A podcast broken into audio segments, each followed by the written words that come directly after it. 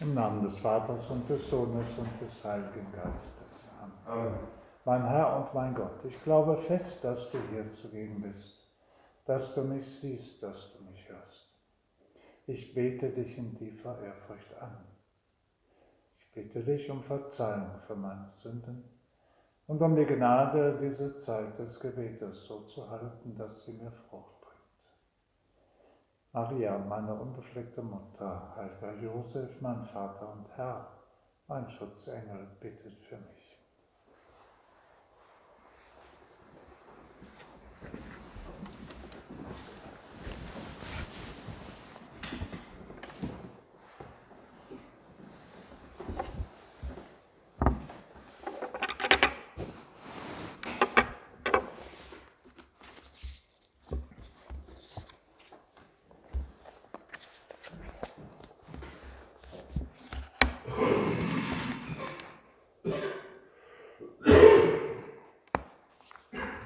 Die zweite Lesung am heutigen zweiten Sonntag im Jahreskreis hat es in sich.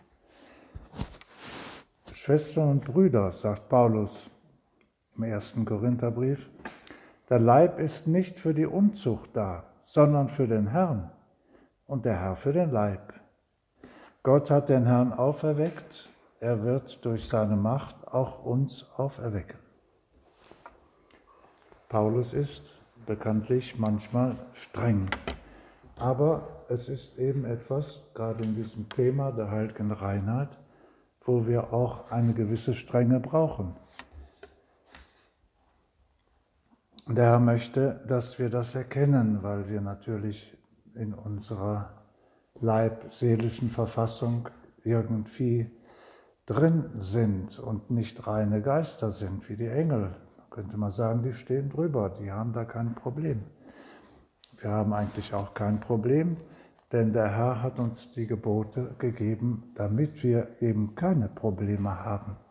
Denn auf diesem Gebiet und überall, auf jedem Gebiet, kommen die Probleme, wenn man die Gebote nicht hält. Und darum geht es, dass wir das Gebot ernst nehmen. Natürlich, jeder Mensch möchte am liebsten untadelig dastehen und von allen gelobt werden. Das hast du großartig gemacht, du bist wirklich ganz, äh, ganz herrlich, aber das äh, ist oft nicht realistisch. Oft denken wir so und sind es doch nicht. Und dieses Wunschdenken kann uns dazu führen, dass wir sagen, ja, auf dem Gebiet, da ist alles in Ordnung ja, es ist natürlich mehr oder weniger alles in Ordnung, wenn wir den Blick auf den Herrn richten. Der Herr ist nicht einer, der uns Vorwürfe macht, der uns vielleicht sogar tadelt und sagt, das ist alles ganz falsch. Er gibt uns die Gebote, damit es uns gut geht, damit wir Orientierung haben. Und auch das sechste Gebot, das immerhin das sechste ist, nicht das erste und nicht das zweite, sondern das sechste und dann erst erst an fünfter, sechster Stelle kommt dieses Thema und man soll sich nicht darauf fixieren, das ist selbstverständlich klar. Aber auf der anderen Seite ist die heilige Reinheit, der Josef Maria sprach immer von der heiligen Reinheit und niemals von dem Wort Unreinheit. Die heilige Reinheit ist ein Geschenk, das uns der Herr macht und das er uns immer wieder macht. Denn wir sind schwache Menschen. Wisst ihr nicht, dass eure Leiber Glieder Christi sind? Wer sich an den Herrn bindet, ist ein Geist mit ihm. Meidet die Unzucht. Jede Sünde, die der Mensch tut, bleibt außerhalb des Leibes. Wer aber Unzucht treibt, versündigt sich gegen den eigenen Leib. Ja, es gibt manche Worte des heiligen Paulus und überhaupt auch in der Heiligen Schrift im Allgemeinen, die würde man am liebsten eliminieren, aber man kann die Heilige Schrift nicht umschreiben. Und man kann sie auch nicht umdeuten. Hier ist es Sache eigentlich ganz klar. Es geht darum, dass man immer wieder bei sich selbst und bei anderen diese, diesen Standard sucht. Wenn ich mich darum bemühe, dann geht es mir gut. Wenn ich mich gehen lasse, dann ist das vielleicht eine scheinbare Freude eine Zeit lang, aber es geht mir nicht gut.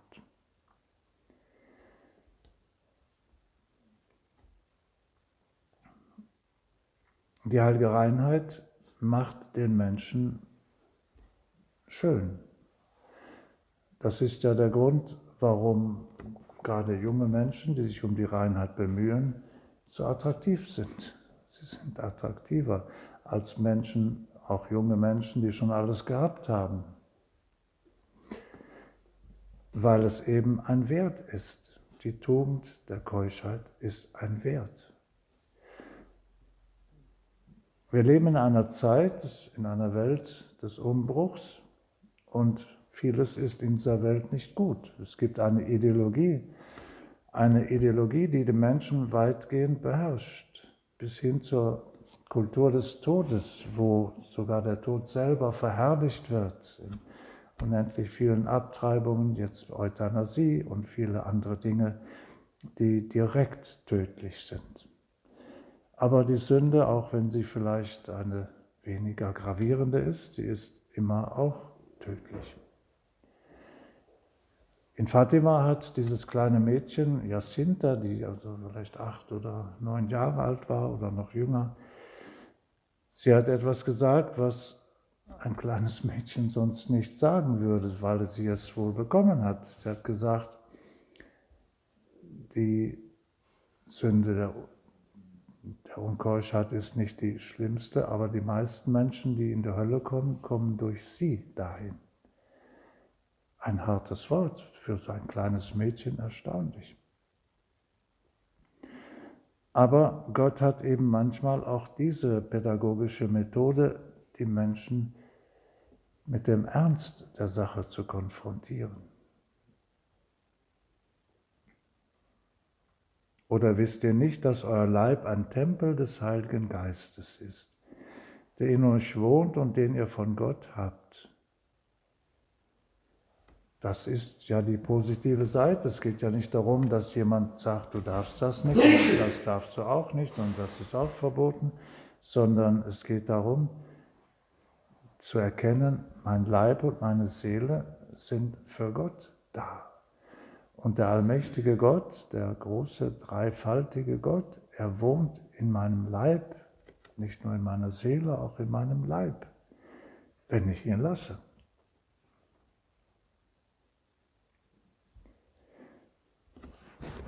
Die Tugend der Reinheit kann manchmal sehr schwer sein. Es kann sein, dass eben Menschen darunter leiden und damit eine Zeit lang sich sehr schwer tun.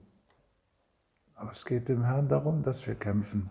Nicht, dass wir schon perfekt sind. Wir würden gerne schon untadelig dastehen und sagen können, Herr, hier bin ich, ich habe eigentlich alles ziemlich richtig gemacht.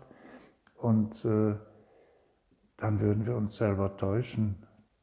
Wir sind nicht so makellos, wie wir uns gerne hätten. Aber das hindert den Herrn überhaupt nicht daran, uns zu lieben.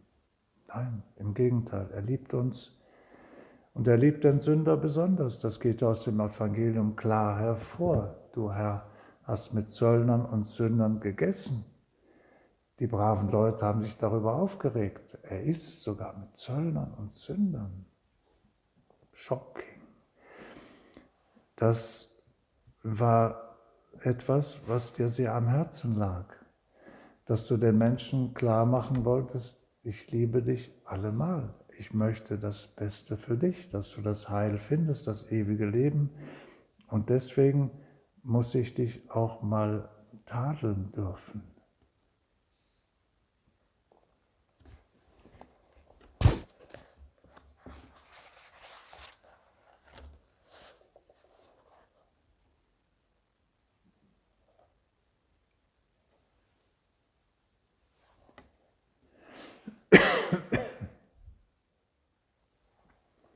Mutter Teresa sagt, wir müssen überzeugt sein, dass nichts eine menschliche Seele so auszeichnet wie die Tugend der Keuschheit.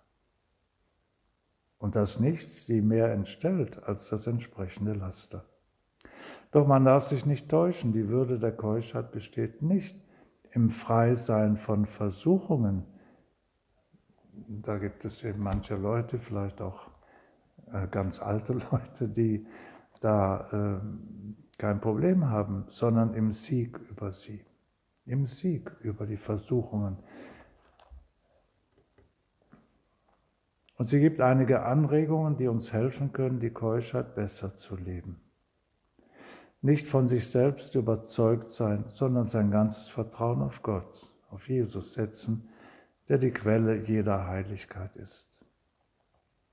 Natürlich, das ist ein Teil der Christus-Nachfolge. Wenn wir ihm nachfolgen, ihn nachahmen, dann ist uns das auch ein Anliegen, dass wir da kämpfen. Es geht nicht darum, dass wir das alles schon überwunden haben, dass wir kämpfen. Dann zweitens sich immer der Gegenwart Gottes bewusst sein und in einer Haltung des Gebets leben. Eine Haltung des Gebets. Wir würden sagen, Gegenwart Gottes, daran denken, Gott ist hier. Oft die heilige Eucharistie empfangen, sie stärkt die Auserwählten. Abtötung des Fleisches, jawohl. Der Körper, das Fleisch verlangt immer mehr, als ihm eigentlich zukommt. Treu, bescheiden und taktvoll sein, keine exklusiven Freundschaften pflegen. Echte Freundschaft ist ein Geschenk Gottes, sie ist herzlich und doch zurückhaltend. Sie kapselt nicht ab, sondern sie lässt die Freiheit in der Wahl der Freunde.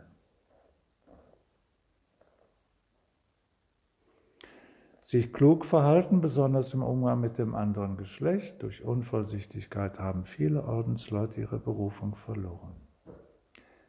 Das sagt sie zu den Ordensleuten. Drittens oder ja, letztens die Mutter Gottes, die unbefleckte Jungfrau lieben. Sie wird über uns wachen, wenn wir versagen. Erinnern wir uns, dass sie die Zuflucht der Sünder ist. Ich erinnere mich an einen Roman von Thomas Mann, er hat nämlich auch fromme Romane geschrieben, Josef und seine Brüder. Und es fiel mir auf, dass er, als er die Geschichte von Jakob schildert, wie Jakob auf Freiersfüßen geht und ein Mädchen sucht, das er heiraten möchte, er findet Rachel. Natürlich der Schwiegervater Laban, der will erst seine ältere Tochter loswerden und dann muss er die Lea heiraten. Aber er darf offensichtlich zu der damaligen Zeit auch mehrere Frauen haben. Das war alles etwas ungeregelt. Und musste weiterhin warten auf Rachel und die beiden sind doch so verliebt. Und die Verliebtheit der Rachel zeigt sich darin, und das ist eigentlich eindrucksvoll, gerade für Menschen unserer Zeit, Natürlich, sie sind im Wartestand. Sie können jetzt nicht äh, tun, was sie in der Ehe tun werden. Die Sachen sind klar. Aber sie sagt eben, ich möchte gerne mit dir ein Kind haben, sagt sie zu Jakob. Und das ist auch bezeichnend. Die Menschen heute suchen das Vergnügen und das Kind stört oft. Und da ist ein dicker Fehler in unserer Zivilisation.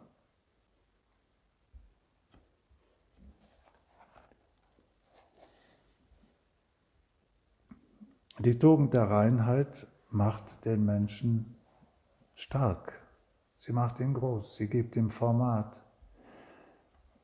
Und das Gewissen funktioniert auch bei den meisten. Sie wissen, das ist nicht in Ordnung, da muss ich was tun. algunas palabras en idioma español, porque hay gente que no entiende también el alemán. Se trata de la virtud de la santa pureza. Y la santa pureza es una virtud, no es la primera, no es la segunda, es en quinto o sexto lugar, pero es indispensable. Es, para decirlo así, sine qua non, igual que la humildad humildad tampoco es la más importante de las virtudes, pero es una virtud sine qua non. Porque si uno no es humilde, todas las demás virtudes no valen. Y lo mismo con la santa pureza. La santa pureza hace al hombre y a la mujer fuerte, hermoso. Y esto es lo que en el fondo lo sabe todo el mundo, pero no todos lo practican, porque hay una ideología que nos enseña, no, es al revés, tú tienes que divertirte, tienes que Spaß haben, como dicen en alemán. Y todo eso no es realmente, no es un Spaß, un, un placer verdadero. No, no lo es. El placer verdadero es haber luchado. No se trata de vencer en todo caso, no se trata de ser vencedor a toda costa, sino se trata de luchar, porque el Señor sabe, el Señor nos conoce, nos conoce hasta el fondo del alma y este conocimiento no le impide a amarnos. Esto es interesante. Entre los hombres muchas veces cuando vemos una falta en, una, en otra persona, ya le estimamos menos. Esto tiene este defecto y no, pues. Pero el Señor nos ama igual, con todos nuestros defectos. Y lo que Él quiere es que luchemos, porque lo podemos conseguir con su ayuda. Y cuando luchamos, él ve que le, le queremos. Esto es la razón para luchar. Si no, no lucharíamos del todo. San Pablo, que dice estas palabras serias en la segunda lectura de esta misa de hoy, San Pablo dice a una comunidad en Asia Menor, por eso, porque no viven santa pureza. Por eso algunos entre vosotros son tan débiles. Se trataba de una, una falta muy mayor, pero también en este, en este ámbito nos hace fuertes.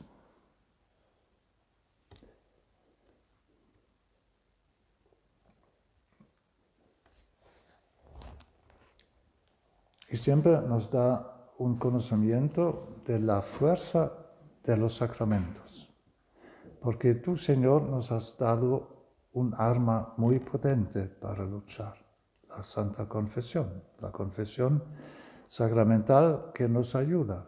Y nos ayuda muchas veces, porque eh, hay cosas que hay que luchar muchas veces y vencer al final o cuando Dios quiera, cuando, cuando nosotros respondamos. El sacramento tiene una fuerza y los católicos somos fortunados de tener esta, este sacramento.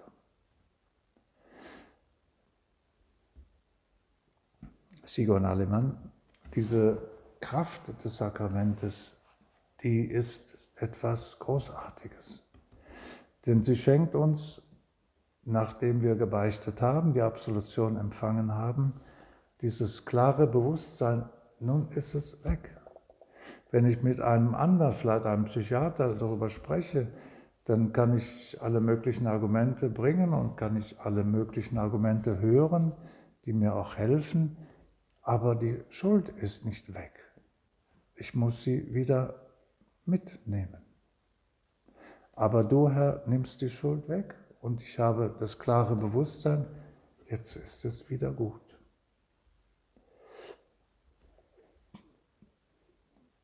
Wie wunderbar sind die Sakramente. Ich habe es auch gestern erfahren beim Sakrament der Krankensalbung. Das ist mir erst im Nachhinein aufgegangen. Der Mann, dem ich die Krankensalbung gab, er war intubiert, er war nicht bei Bewusstsein. Aber es gibt verschiedene Schichten des Bewusstseins und ich merkte, dass während der Spendung des Sakramentes es in ihm arbeitete. Aber ganz heftig. Und an einem bestimmten Augenblick kamen Tränen aus seinen Augen. Das hat mich im Nachhinein sehr ergriffen. Wir wissen ja nicht, was in den Tiefen des Bewusstseins wirklich vor sich geht. Kann auch ganz was anderes gewesen sein. Aber ich bin überzeugt, dass das Sakrament eben, da es von seiner Einsetzung her auch wirkt, wenn der Betreffende nicht bei Bewusstsein ist, dass das Sakrament diese starke Kraft hat. Diese Kraft, die uns hilft, unsere Schwäche zu überwinden. Durch die Reue einen neuen Anfang zu machen, das ist etwas Großartiges, dass der Herr uns das gibt. Vorher hatte ich mich noch mit der Schwester von ihm, die mich dahin gefahren hat, unterhalten. Und sie wusste auch, dass die Krankensalbung die Sünden tilgt, wenn einer nicht mehr beichten kann. Das muss man weiter sagen, das wissen nicht alle Leute. Und es ist eben alles andere als eine bloße Formalität. Es ist etwas ganz Großes. Da kommt ein Priester und macht irgendwelche Gesten und spricht irgendwelche Worte. Die Worte, die der Priester da liest, sind auch nicht so überwältigend, dass man sagen muss, jetzt bin ich ganz erschüttert. Nein, es ist äh, in der Nüchternheit der Liturgie der Kirche. Aber mit diesen Worten wird etwas hier rübergebracht zu dem Kranken. Und das ist wie bei der Taufe. Bei der Taufe wird auch etwas getan, was man nicht sieht. Das Sakrament wirkt natürlich unsichtbar. Die Definition des Sakramentes ist bekanntlich folgende. Ein Sakrament ist ein sichtbares Zeichen, das das bewirkt, was es bezeichnet. Das klingt ein bisschen simpel, aber es ist ganz wichtig. Es gibt viele Zeichen, viele symbolische Handlungen. Auch bei der Taufe gibt es die Überreichung der Kerze, das Licht Christi erleuchte dich und so weiter. Das sind alles schöne Gesten, aber nicht mehr. Sie sind nicht eine Wirklichkeit, die ontologisch etwas macht. Aber wenn der Priester oder der Diakon das Wasser über den Täufling gießt oder ihn eintaucht, dann geschieht das, was da im Zeichen sichtbar ist. Das Zeichen bedeutet Reinigung. Klar, das Zeichen ist offenkundig. Das Wasser, das fließt, das bedeutet Reinigung. Es wird in symbolischer Weise gereinigt. Aber es ist eben nicht nur ein Symbol. Es ist eine Wirklichkeit. Da wird die Sünde weggespült. Die Erbsünde in diesem Fall bei den kleinen Kindern. Genauso und in besonderer Weise bei der Eucharistie. Das ist der Leib des Herrn. Das ist mein Leib, der für euch hingegeben wird. Der Priester ganz deutlich ist in dem Moment Christus. Er ist nicht Herr Mayer oder Herr Müller, sondern er ist Christus, der sagt, mein Leib, mein Blut. Und es ist wirklich so. Es ist nicht ein Symbol oder nicht eine Metapher, schön, sehr sinnvoll, sondern es ist die pure Wirklichkeit.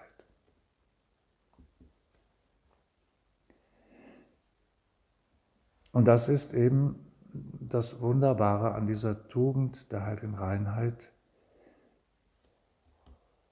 wir können sie immer wieder zurückgewinnen durch das Sakrament.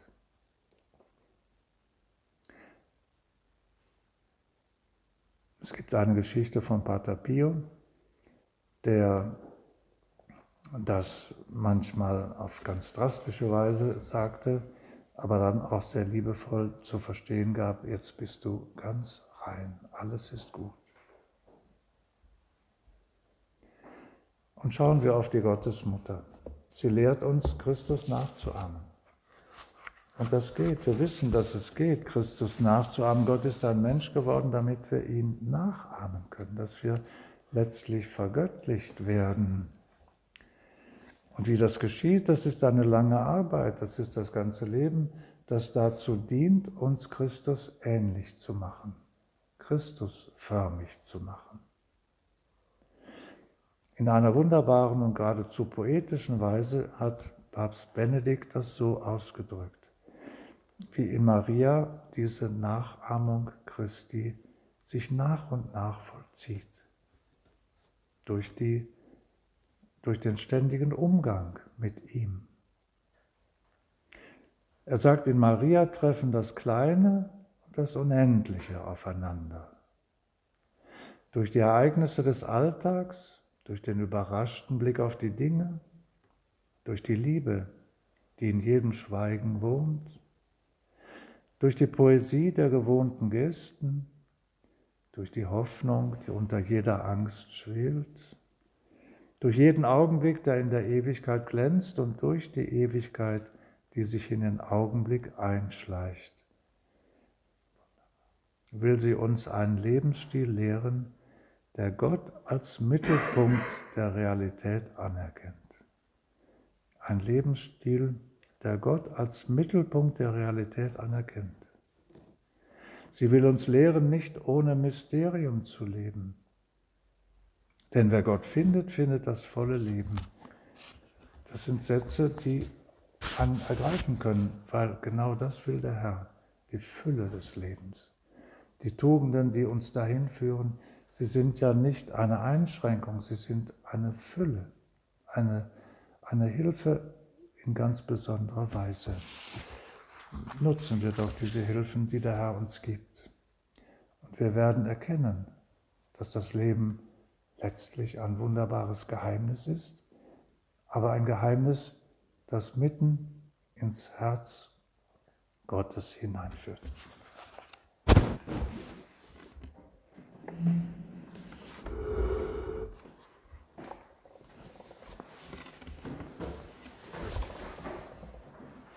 Danke dir, mein Gott, für die guten Vorsätze, Regungen und Eingebungen, die du mir in dieser Betrachtung geschenkt hast. Ich bitte dich um deine Hilfe, sich zu verwirklichen. Maria, meine unbefleckte Mutter, heiliger Josef, mein Vater und Herr, mein Schutzengel, bittet für mich.